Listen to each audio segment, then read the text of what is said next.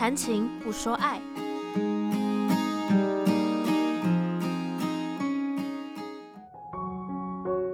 只要有爱，不分性别，了解多元情感与性别认同。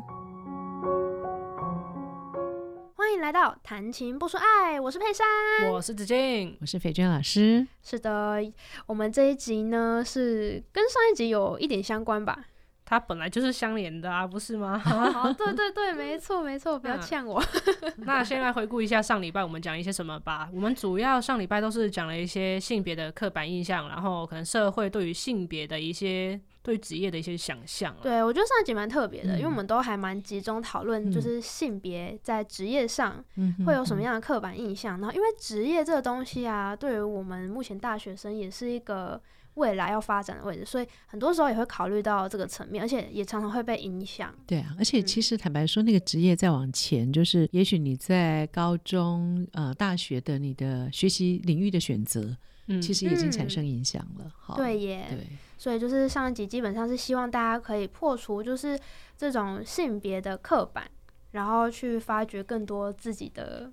呃，潜能领域，嗯、就是主要来讲，就是突破一些框架去探索自己嘛。对，没错。那所以这个礼拜呢，我们是要讲跟我们性别认同跟性别倾向的部分，就是继续往探索自己的方向更深层的挖下去。对，而且是就是。性别的部分，嗯，对对对。那首先我们还是要来听一下，就是我们今天的玉婷又发生了什么事？对，就是上一集呢，大家有听到玉婷她其实是一个心思比较细腻，然后比较喜欢呃美妆啊，或者是彩妆之类的，甚至会想要当美甲师的部分。那究竟他们家里的人是怎么去看待他是这样一个个性的男孩子呢？大概就在我们在今天的广播剧里面会听到。那我们现在就来听听看玉婷跟她家里面所处的关系吧。玉婷原本和朋友们在美妆店逛得正开心，却遇到班上男生的骚扰。一阵争执后，双方各自离开，玉婷也回到家中。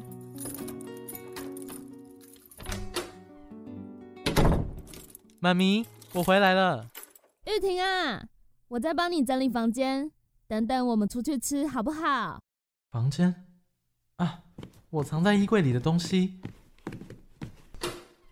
那、啊、你衣柜里这一箱东西是什么啊？化妆品吗？还有一些美甲的工具哎。妈，你怎么乱动我东西啦？你过来坐下。为什么你要把这些东西藏起来呢？妈妈回想起玉婷小的时候，虽然年纪还小，却是个贴心的孩子。妈咪，妈咪，我也要帮忙洗碗。我们家贴心的玉婷也想帮忙吗？可是玻璃太危险了，妈妈来就好。等一下我们出门前再一起帮妈妈挑口红的颜色，你说好不好？还有脸脸上面的颜色，妈咪最适合粉粉亮亮的颜色了。腮红吗？好，最喜欢我们玉婷挑的颜色了。这个孩子要是去上个画画课。说不定可以让他发挥一下。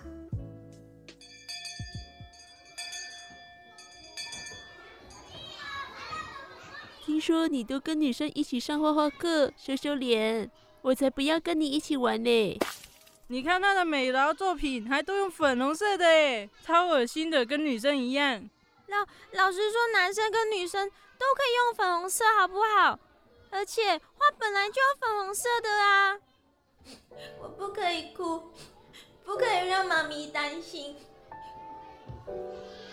回家后，虽然玉婷什么都没说，但妈妈已经从老师那里听说了状况。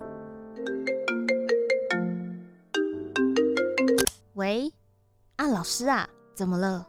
发生什么事了吗？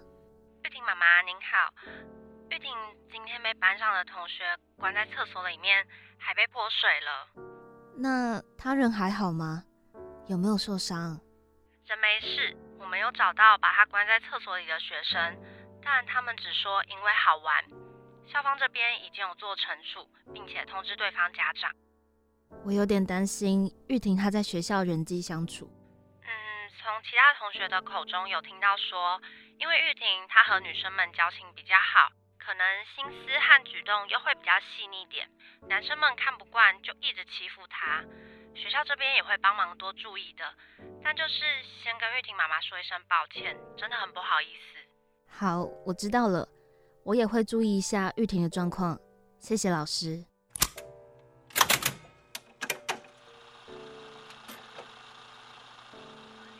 玉婷最近有没有交女朋友啊？看她好像身边也蛮多女生朋友的。才高中而已，不急啦。而且她说吼，那些都是她的好闺蜜啦。啊，她都不会跟班上男生去打球、玩游戏的哦。每个小孩兴趣不同嘛，她就比较文静啊。诶，那她会不会跟女生在一起待久了，就跟他们一样喜欢男生呐？就可能是人家说的同性恋呐？那也没关系呀，孩子高兴就好，这只是多一个儿子的感觉啊。啊，那刚好，同性恋也不是什么问题啊，能真心相爱在一起比较重要啦。而且他最近好像还迷上美甲哦，说不定以后会是很厉害的美甲师哎。这老哦，那以后来捧场呢？从小你就是这样，怕我担心，什么都不说。高中的时候，你阿姨还有来问我。妈，原来你都知道哦。哦，不然还是你妈妈。只要你做的事情是你喜欢的，妈妈都不会反对。啊，以后要是被男朋友欺负了，也不要自己憋着，找妈帮你出气。好啦，知道了，谢谢妈。好，那我们刚刚听完玉婷情境剧的结局，我觉得蛮美好的哎。对，她遇到了一个就是非常开明的妈妈。嗯，我觉得妈妈很多时候都是知道，但是也不会，就是不会刻意跟你讲啦。嗯，我觉得小朋友有时候也会担心大人的反应什么的，不想要让他们担心。对，很多青少年可能就担心说，如果我真的说出来，家长会有什么反应？嗯，好，所以家长的理解或是社会上大家能够充分了解跟支持，其实这应该是最重要的。对，没错。那说到就是关于性别认同跟性别倾向，我觉得有必要解释一下这两个名词，哎，因为这两个是两件事情。我觉得可以先从玉婷，她像玉婷就是一个让我们感觉就是有点阴柔的一个男生。算是我们可以从性别认同去开始探索吧。可以，可以，就是性别认同应该要来名词解释一下，因为呃，好，就佩珊本人而言，对，其实呢，我很容易对于这两个名词有点小混乱。其实应该大部分人都很容易混淆了哈，比如说像我们上一集有讲到那个玉婷的性别特质嘛哈，刚刚提说他是一个比较阴柔的男生，嗯，就他展现于外的这些外显的行为特质哈。那一般有些时候我们上周讲刻板，就是容易把这些跟性别画上等号。那今天谈这两个，一个是性别认同哈，那待会儿也许我们会谈性倾向，这又是不太一样哈。性别认同比较是说。我自己对于我自身的这个性别的一种认定，啊，就说简而言之，就说我认为我自己是哪一种性别的人。嗯、那传统上我们呃男生女生哈，所以。比如说，我认同我是女生，那这个是我的性别认同。生理性别上我是女生，然后我也认定我是女生，好，那这个是我自己的一个性别认同。那当然也可能有人是说我是生理女性，可是我认为我是一个男生。嗯，好，那这个也是所谓的他的性别认同哈。所以就说对自己呃性别身份上的一种认定，好，那是一种自我认定的感受哈。刚刚讲的特质比较就是说，我们容易把他跟他的生理性别觉得他展现于外。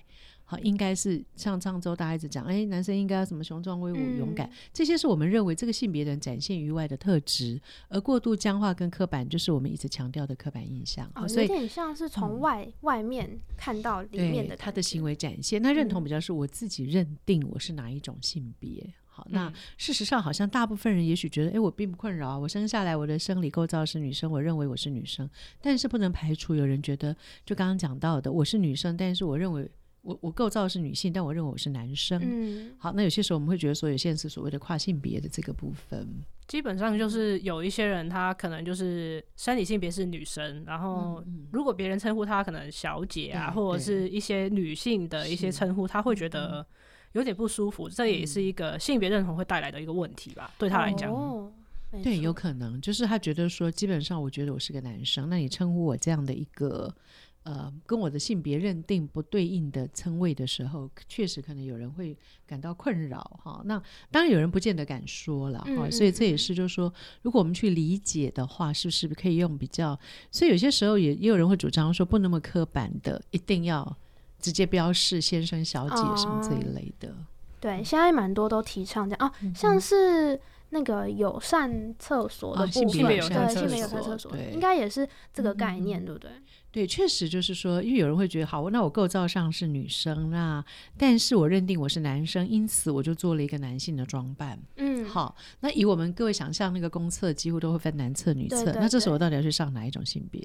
是蛮的厕所，因为他会觉得我这样的打扮走进去女厕，嗯、会引起一些某一些的恐慌。就是一般的女生就会觉得，为什么有个男生走进来？走进来，对，确实。但是就说你构造而言，可能他需要使用的设备，嗯，好，所以那个性别友善厕所里头是不是？嗯，我可能会有男生的小便斗，然后也有坐式马桶啊。就说不管，就是你可以按照你的需要，在那个情境里头，透过那些设备，我就可以解决我的生理需求，比如上厕所的需要的这个部分，算是全方位具备的一个空间。嗯，嗯，那其实很多人会想要问，就是到底有这些认同上面的意识啊，会是天生的，或者是有可能是后天影响？嗯因为性别认同当然有很多学理去解释它了哈，比如说不管是你从社会学习论或是从心理动力理论，它就会有不同的角度嘛哈。比如说我是认同跟我同性别的。呃，父亲或是母亲，哈，男生可能认同父亲，那女生可能认同母亲，那个心理机转是什么？那如果社会学习，有些时候就是说，那当然社会学习比较多是呃，我们前一集谈的那个行为模式的部分。嗯、所以基本上，如果从待会我们要谈的性倾向跟这个一起来看，就是说很多东西我们很难，尤其是性倾向的部分，我们很难说它一定是单一原因。嗯、但基本上它比较都不是一种，就是说我我认为我要怎样，我就一定是怎样。好，就是像刚刚讲，有人会认为说那可。可能是后天呢、啊，然后只要把它调整跟矫正过来。事实上，那个对，嗯、呃，因为我现在好像把议题带到性倾向，对他来说，他觉得那个其实是他难以接受的。受对，嗯、那就像刚提到说，人有有些跨性别来说，他认为说，事实上那个性别的认定是不是出生的时候就决定的？是、嗯、事实上是。他可以选择有一些不同的调整，哦，因为是后天之后自己对自己的认同的认知的部分，嗯、对。好，所以刚刚性倾向那部分讲一半了哈，因为可能我们本来后面要谈，所以就是说，如果我们认为说后天可以去调整他这样的倾向，基本上我想对这个当事人来说，他觉得完全没有办法被理解跟接受。说事实上与生俱来，我我认定我的倾向就是这样。哈，那当然有人认为说，嗯，那是不是就是基因？好，是不是什么啊、嗯？所以很难有一个东西，我们百分之百。过去有很多研究嘛，哈，可能会觉得说，诶，那先天可能占多少？那有些你没办法解释的是什么？哈，因为人的行为不外乎先天跟后天综合而成嘛。嗯。但基本上那个比较不是哈。如果我们用一个比较简单总结来说，其实基本上不是说他觉得我要把，比如说好，我现在是同性恋者，你们觉得诶。好像是主流是所谓的异性，然后把我变成异性恋者，我就能够变的，因为那不是他自己选了以后，他就可以这样子去做的。了解。那其实刚刚有提到就是性别性倾向，对不对？对，对。我们再来解释一下性倾向这个名词的意义意思 到底是什么呢？就是不管是在情感，然后或是说呃有一些。呃，亲密互动的需要，还有性的吸引的这个部分，嗯、好，那就是那个对象是什么？他的偏好，男或女，或者是其他？对，像一般我们传统大家比较熟悉异性恋嘛，哈，就觉得说，哎，我会被异性吸引，嗯，那个吸引可能包含就是呃亲密的感受、爱恋的感觉，然后甚至于是性的吸引力，哈。那如果对呃同性恋者来说，可能就是。对我有吸引力的，可能是跟我相同性别的人，这个比较是我们认为所谓的性倾向这个部分。嗯，清楚非常多。但性倾向跟性别认同不一定会挂钩吧？嗯，不一定会。因为就是我之前有一个医生朋友跟我说，他的病人是一个生理女生，但他是喜欢女生的。是。但因为他的心理认同是一个男生，所以他就跟那个病人说，其实你是一个异性恋倾向的人，就是从生从他心理的角度去出发。他说：“因为他认同他自己是男生，所以他的解释是说，他其实喜欢女生是异性恋的倾向，他是用他的性别认同，他认同自己是什么性别的角度去看。嗯，因为这个病人听说他是非常困扰的，跟他家人去解释说我不是同性恋这件事，因为他家人很反感。是哦，然后那个医生是带着安慰跟开玩笑的角度去安慰他。好好好，这要转两次哎，转两次。如果你是以呃生理性别来说的话，他是同性恋，对，没错，他就是同性恋。可是因为今天他的角色认同是男生，嗯，然后他实际上喜欢的还是女生，所以才会是异性恋倾向。对，但其实刚刚那个哈，我觉得刚刚子静那个例子带出一个东西是说，他有点半开玩笑这样去安慰他嘛，哈，我觉得倒值得我们去思考的是说，这可能也反映某一些不同性倾向的人他的处境，就说。他需要被安慰，或是说，感觉就是各位嘛，异性恋都不需要被安慰嘛？他比较需要多一点认同。所以显然就是我们的环境里头，对于性倾向这件事情，嗯、就是说，如果有一个人爱恋的对象是同性别，他的处境，虽然台湾应该某种程度这么多年来已经算是应该有很大的进步，好，嗯、好，但是不能否认是说环境的友善性永远都还有努力的空间嘛，哈，就是说，如果有一天，不管他是哪一种性倾向，其实。大家都觉得没怎样啊，就是不一样而已嘛，哈、嗯，就是说，就像你喜欢吃辣的，我不喜欢吃辣的，类似这样哈，嗯、就说那只是诸多差异里头的一个，它跟我们没有任何不同，唯一的只是性倾向不同的时候，好、嗯，是不是？他就不需要转，刚刚转到我们头婚有没有转好多转的去解释？刚吃完饭，对对对，然后让父母比较释怀，让当事人比较释怀。那显然还是会显现出，就是说，嗯、呃，我们还是有一定比例的人，可能对于不同性倾向这件事情的，呃，我觉得有时候可能是不够了解，然后或是有一些担心哈。其实我们听到很多家长或父母会觉得说，很担心他。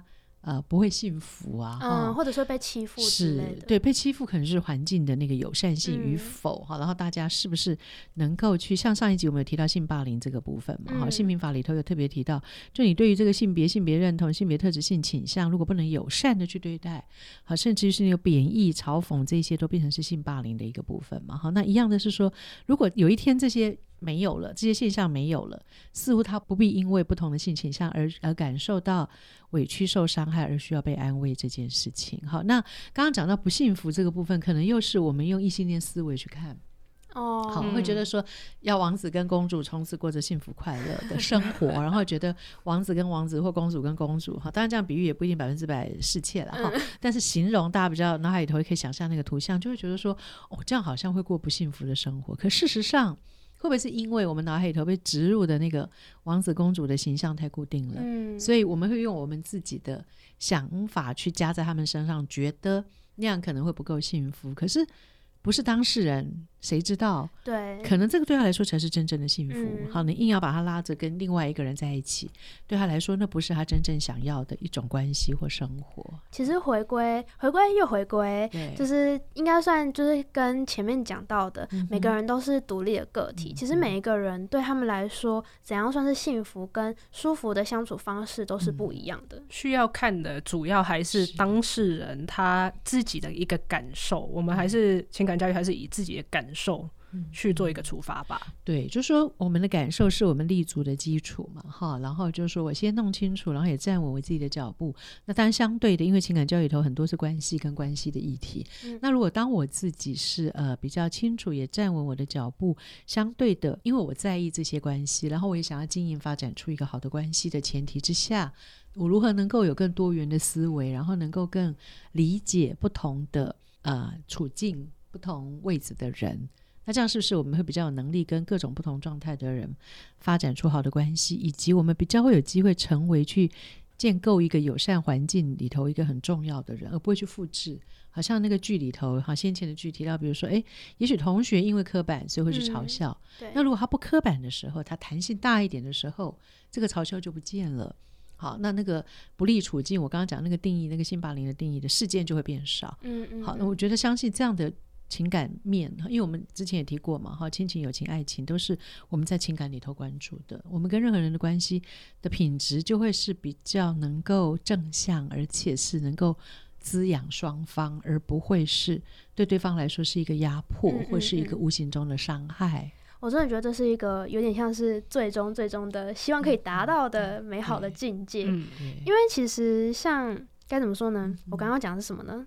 突然断线了，因为已经达到美好境界了，所以 所以我们不用探讨下去了，感觉节目可以结束了。开玩笑。对啊，我刚刚想说，嗯、想说，就是这是一个想要达到的美好的境界，但它是需要很长一段时间下去跟，就是让。生活在这个环境里面的人意识到这件事情，因为我觉得刚刚老师有一个比喻还蛮有趣的，就是像是讨厌香菜跟爱吃香菜，就是它其实对我们来说就是像生活周遭日常会发生的事，有人就是喜欢，有人就是不喜欢。可是为什么遇到性别这一类的事情，或者是性倾向这类的事情，我们就是要把它独立出来，感觉好像就是。一定要这样才是对的，对，就是难道不能像香菜一样吗？它就是诸多选项里头的一个，然后别人可以跟我不一样，对，而他的不一样不至于影响或伤害了谁。对啊，事实上也是这样，所以其实我有时候会觉得。为什么？好，这是我自己的疑问，是就是为什么要觉得别人一定要喜欢，一定是要异性恋？就是明明明明同性恋，就是跟自己喜欢的人在一起就是一件好事。嗯、然后为什么那一些呃、嗯，也不是那一些，就是为什么这一些同性恋要被被这样讲？对我，我在想说，可能还是不够了解了哈。就像早期哈，比如说以我们自己学那个呃智商辅导，你去看早期国外在诊断一些所谓的异常行为的时候，国外的那个手册在一九七几年还把所谓的同性恋放在异常行为里面嘛哈。它算是一种精神病。对，那时候那时候，他后来就把它拿掉了哈。所以你会看到说，这是一种。演进的过程，好，人类文明在越往前走的时候，过去可能有很多的误解，好，就像早期，因为刚子进讲精神疾病嘛，就像早期对精神疾病的误解也是会很荒谬嘛，哈，对他脑袋凿个洞去治疗啊，哈，就类似这样。那现在当然不会用这样的方式，嗯、就是说你会看到这样子越越多的研究，越多的理解之后，我们知道那不是一种所谓的疾病。好，那但是，呃，怎么样慢慢的让更多人不会怀着，呃，也许有些还停留在过去某个时刻，或是因为不够了解，或是有一些刻板，好，比如说就会觉得说，哎、嗯，是不是，呃，刚刚讲到的嘛，那个刻板就是用异性恋思维，觉得这样才会幸福。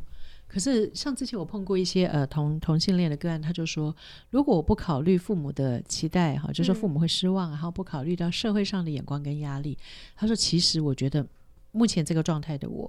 好，就是我我爱恋喜欢就是同性，那才是真正的我。嗯，好像有些个人会告诉我说，老师，我读小说啊，然后也看偶像剧啊，然后也尝试谈恋爱交异性的朋友，可是我对他们真的没有感觉。好，然后他觉得那个对他来说很辛苦，嗯，好，所以有些时候就是刚刚讲到那个所谓的幸福这件事情是谁来定义？好，当然基本上不是，我想我们谈情感教育不是觉得说反正只要我开心就好，我很自我中心，我不管别人 哈、嗯。其实从开始到现在，各位都发现我们一直强调理解嘛、沟通跟尊重哈，但是基本上就是说他。那个回到他真正自己的感受，然后他也不影响到别人的权益这样的状态。那有些人会觉得，就是会有一些比较觉得说，哎，那这样是不是什么不能会亡国灭种啊？哦，我觉得这个帽子太大。好、嗯，事实上我们常说。因为异性恋者结婚也不一定生小孩嘛，哈、嗯，那当然包含现在法规也有进步啊，哈。如果说，诶，他我们也一样可以收养小孩，诸如此类这些部分的状态之下，就说把单一的一个因素放在某一个特定族群，或以为是某一种议题，我觉得那都太简化，跟有点无限上纲、嗯，感觉很像是把这个结果怪罪到这些族群上面，嗯、对。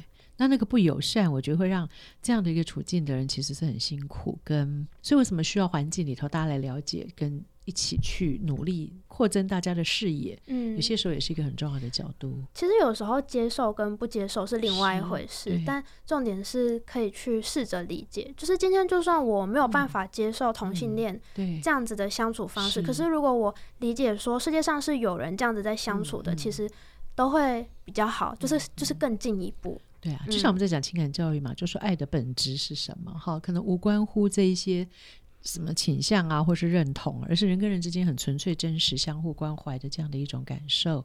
就是说，可能不要就是先立刻又拿到，就就像我们上一集讲，立刻拿性别、嗯，那这个一样嘛，立刻拿倾向、性倾向来看。哦哦，因为这都是过度简化很多关系的本质，就有点遗憾跟可惜了。有点想直接把大家分类的感觉。对，对，其实把人分类，我觉得都是不公平，也就是还是那两个字，太简化很多事情的本质。嗯。对对对，因为其实人跟人之间的相处、沟通还有关系，其实都。牵杂了很多不一样的因素在里面，所以其实没有像大家想的这么的单一化。嗯，可是其实有时候啊，除了外界对于自己这些倾向的看法之外，其实我觉得身在其间、身在其中的人，有时候也会感到有点困惑，对对吧？就是可能他突然之间才意识到，哎，我原来不是喜欢就是异性，原来是同性，他应该会有一点。困惑吧，他如果有这种困惑，我去要去找智商师吗？还是要怎么样去解决这个疑惑呢？我在想，如果有这样的困惑哈，因为有时候会有困惑，就是因为环境中的因素嘛哈。像刚刚讲，如果有一天他就是大家都可以完全正常化，就是就刚刚讲很多东西有很多类嘛，哦，不会有某一类用东西不太好了，就是说是有很多类啊。那我只其中一类的时候就不独特嘛哈。但是我们硬把它分成。呃，好像只有正确跟非正确，嗯、那这样所谓被归类在非正确就很困扰嘛，哈。那但是现况里头，像刚刚提到，确实有些人会因为这样感到困惑，好，包含我也曾经碰过。呃，可能某一类个案是他自己也不能接受，嗯，反而自己知道有这个状况，对，然后他觉得说，哎，为什么会呢？我为什么觉得我跟同性别人互动，然后我包含我会有那种生理的悸动啊，哈、嗯，然后情感被扰动的那个感觉，被触电的感。觉，对，然后他自己也觉得完全不能接受，因为跟他从小到大接受的异性恋概念是不一样的，嗯、所以当这样有这样困惑的时候，我想就是我我们现在专业资源越来越多了哈，包含比如说台湾有同志的咨询热线了哈，甚至于是。哎，我怎么一直讲学校的辅导单位？现在大家业务压力学校辅导单位不乏个案，只是说 一般，因为他们受过专业训练了，哈、嗯，好，那当然除了学校资源、外部资源，包含医院啦，或是有一些呃，我们提到的各县市政府，渐渐未来呃，其实也都会有更完整的心理卫生中心，哈，这一类的都是可以去寻求。当然，如果就性倾向的议题，因为台湾这几年大家很努力在推动这个部分，嗯，像刚刚提到的同志的咨询热线或什么，这些都是一个可以直接询问的资源。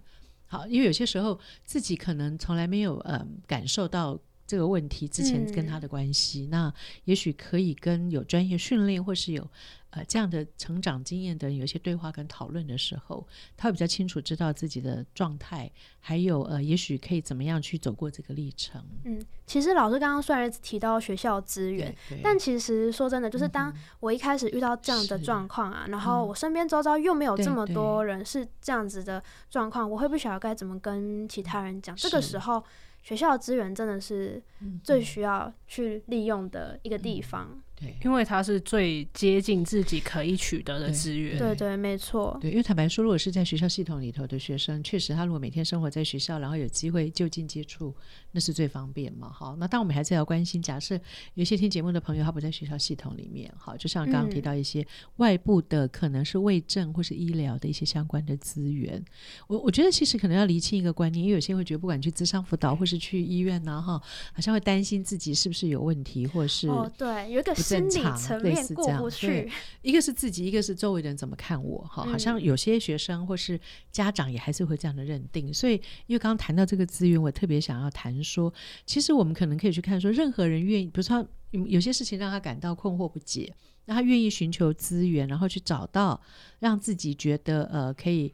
更好的生活方式，嗯，其实这是一个很正向积极的力量，而不用去把它标示为说他是不是有问题或有困扰，因为人生难免都会遇到一些自己不知道该怎么解决的事情。其实就有点像是，假设我们在课业上遇到问题，可能会去想要找老师请教，是一样的概念。就大家不用把它想的感觉好像自己有问题一样。就是我们的困扰面向很多嘛，好，嗯，那不管哪一个面向，都其实是可以透过资源的连接来帮忙自己的。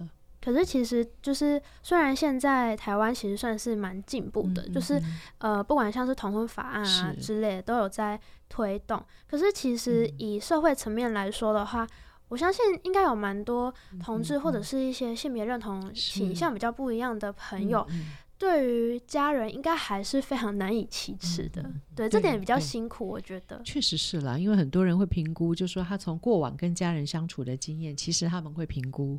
如果我要说这件事情，他们的反应是什么？就自己会先模拟一下。因为我也听过有个人说：“哎，我不可能告诉我爸妈怎么了。”他说：“因为呢，我看我爸妈每次看电视演到这个议题的时候，比如说同志的议题，好，就是呃同性恋，他说爸妈的反应都很激烈。”然后就会有一点假设哈，有一点负面的言辞，嗯、所以他都会认为说，我根本不用讲，我就知道他们的立场是什么，看就知道了。那当然我们可以理解，有些父母因为他们的成长经验里头可能没有这个东西，嗯、所谓的没有是说他的思维或是他被教导的就是异性恋嘛，所以一时间有些父母也很大的冲击，他也觉得非常 shock，、嗯、非常震撼，怎么可能我的小孩会这样？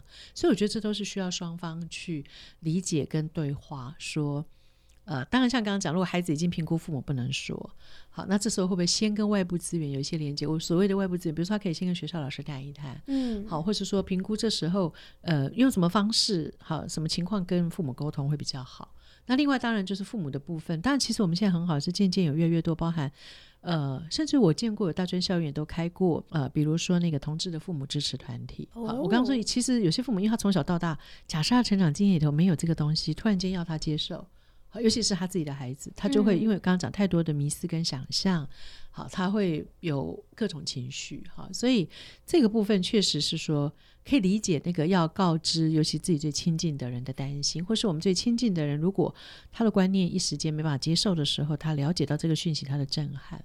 那还好，就是我刚刚提到说，有一些资源我们还是可以使用，然后也帮助去更贴近彼此。嗯，因为这个话题可能在家庭里头过去也许很少谈，很少谈。对，突然间要谈的时候，嗯、确实那个震撼都会很大了。其实我觉得，如果就是用一个比较柔性的方式，或者是。嗯呃，试探性的，然后慢慢的也去理解一下家人为什么会排斥这样子的想法，我觉得也是一个办法。对，所以因为刚刚呃在说的时候，我想到我们上一集一直在讲媒体嘛，哈、嗯，所以我的意思是说，其实最终还是整个社会的概念，因为我们有讲过社会性别，好、嗯，那社会性别里头虽然讲比较多性别特质，但社会上大家普遍对这个议题的接受程度是什么，其实会相当影响到不管父母或青少年。他们怎么面对这个问题？因为如果文化里头的氛围是对这个议题是负向的排斥的，那但你可以想象，生活在这样的一个大环境氛围的人，他要能够多么的坚强独立的去捍卫，嗯嗯嗯，这并不容易嘛。哈，所以如果可以从大方向着手，这也是另外一个可以努力的角度，就改变大家的观念。嘿，这个其实是就像包含今天为什么要在这里谈这个主题，嗯嗯嗯，我想这也是我们想要努力的一个部分，更贴近、更更理解。基本上，如果他们就是可能去跟家人去沟通这一块的时候，首先需要知道的还是大概去了解一下家人的立场在哪边，不要那么冲动了直接就哄就出来讲出来了。我觉得也是会影响那个沟通的氛围吧。对，就是有些沟通策略也是需要的啦，哈。当然，因因为有的时候突然间就壮烈成人也不太好嘛。那个时候壮烈成人是就是关系决裂，或是弄到好像反而对裂痕已经很大。那事实上有些时候。可能不是那个问题的本质，而是表达的方式也有可能。嗯嗯嗯、好，当然本质很重要，但是怎么去表达也很重要。好，当然我们这样讲，好像都一直是在要让这个当事人多么努力的去证明自己的存在是 OK 的。哈，所以越讲有些时候就会越心酸嘛，就觉得说本来就没有问题啊。哈，那所以本来没有问题，只是说有些人不了解。所以为什么我刚刚还是一直觉得说，从结构面、制度面，就是整个。教育体系，或是包含大众传播媒体体系，哈，还好我们现在都有好多包含电影、电视都在探讨这个议题嘛，哈、嗯，怎么样去让更多人理解，好，去突破那个迷思跟可能有一些似是而非，甚至是嗯误解的观念。嗯嗯、那那如果是这样的时候，刚刚讲那越来越友善的时候，那要去呃，甚至于所谓的出柜啊，要说自己这件事情的困难度，应该就会降低。对，我刚刚本来想说，哎、嗯。要不然就要紫禁去多拍一个 关于同性议题的影片啊，什么之类的啊。YouTube 很多啊，不缺我多多多做一支。紫禁说不缺他那一片这样，而且他大二做过了，是不是？那时候是几乎要做这个议题，但因为最后有一些事情瞧不拢，因为我资源都在香港那一边，所以就无法把他带到台湾。哦，没有，我的意思是说，你可以去拍个偶像剧什么的，然后让他爆红。我相信你有这个潜质。你说同志一体的偶像剧吗？对啊，没有对啊，然后就可以当导演，对不对？好像其实都有好多电影也都有在谈这个部分。现在其实近这几年蛮多一些偶像剧公开去讨论。对，蛮多就是像很多女生都很迷，就是男男情节这种哦，是偶像剧就变成它的算是整个氛围就会很容易带动去讨论这种议题。但是题外话一下，其实。可是我有时候会觉得，像是一些比较迷恋男男恋之类的，啊、这这类的女生，很容易会被歧视，啊，真的吗？很容易会被，就是说是哎、欸，我忘记我忘记是什么专有名词了。反正他们他们会被归类成一类啊，腐女。对，哦，对，小小题外话一下。但我我我就觉得好像也不不必要是这样，毕竟这个就只是一个社会的多种现象的其中之一而已。因为在于一个社会的角度来讲，它算是还在一个少数的范围。就有些人很常就说，为什么异性恋不用出柜？没错，没有人会跟爸妈说我是一个异性恋，而且没有人会去问你为什么是异性恋。对，但为什么要去问你为什么是同性恋？所以也许有个思考了哈，各位可以想一下，凡是你不会拿来问异性恋的问题，其实你就不应该去问同性恋。嗯，或者这是一个指标，就是说，因为我们会这样问，显然就是你把它归在不同那一类。呃、对对，甚至你觉得它不是所谓的挂号正常这件事。好、嗯，就刚刚讲，对啊，不会去问成因嘛，哈，那或是。为什么异性恋不用出柜，或者也他也没出柜就被自动归类为异性恋了哈？所以这个就是一个嘿值得思考，大家可以一起来想一想的问题。这是个非常好的问题耶，而且我觉得如果以这个点为出发，它应该可以避免掉很多，就是对于同性恋来说一些莫名其妙的疑问。嗯、对，或者说也许就可以借此检视一下我们自己对性别的看法。嗯，好，我想就是因为呃。我我们之所以到今天会有这个看法，一定其来有字嘛。好，那比如说从过去从小到大的成长，那也无可厚非。我觉得就是说，也许停下来想一想，好，甚至像刚刚讲，如果这个问题问出去，好，对方可能有什么感受？嗯，好，其实那都无关乎任何像我们一直讲性别啊、性别认同、性倾向，是作为人跟人的互动里面，好，我觉得任何这样的对话，如果回归到人跟人互动的本质，可能踩雷或者这 个诶刻板。这一类的就会少一点吧。嗯，那讲到回归人跟人之间的关系，我们其实这几集下来就讨论了很多有关于爱情面的一些东西嘛。没错，都是以比较比较是感情面，然后通常都是比偏向爱情的部分，是就是伴侣的部分。嗯，那其实我们这一集也是认识到蛮多多元性向的一些资。资讯，资讯，对，知识。所以呢，总结一下，我觉得刚刚老师问的那个问题非常好，这件事要留给大家去思考。那我们今天其实也差不多要告一个段落了。下一集呢，因为刚刚有提到就是跟家人之间的沟通嘛，那我们下一集就是要承接这个主题来谈谈，就是我们父母的关系。从爱情马上就转到亲情去探索，就是一个更深深入的一个层面的自己了。对对对，有点像在剥洋葱，就是往往我们更接近我们一点的一个议题下去做讨论。那我们今天就要跟大家说拜拜喽，拜拜。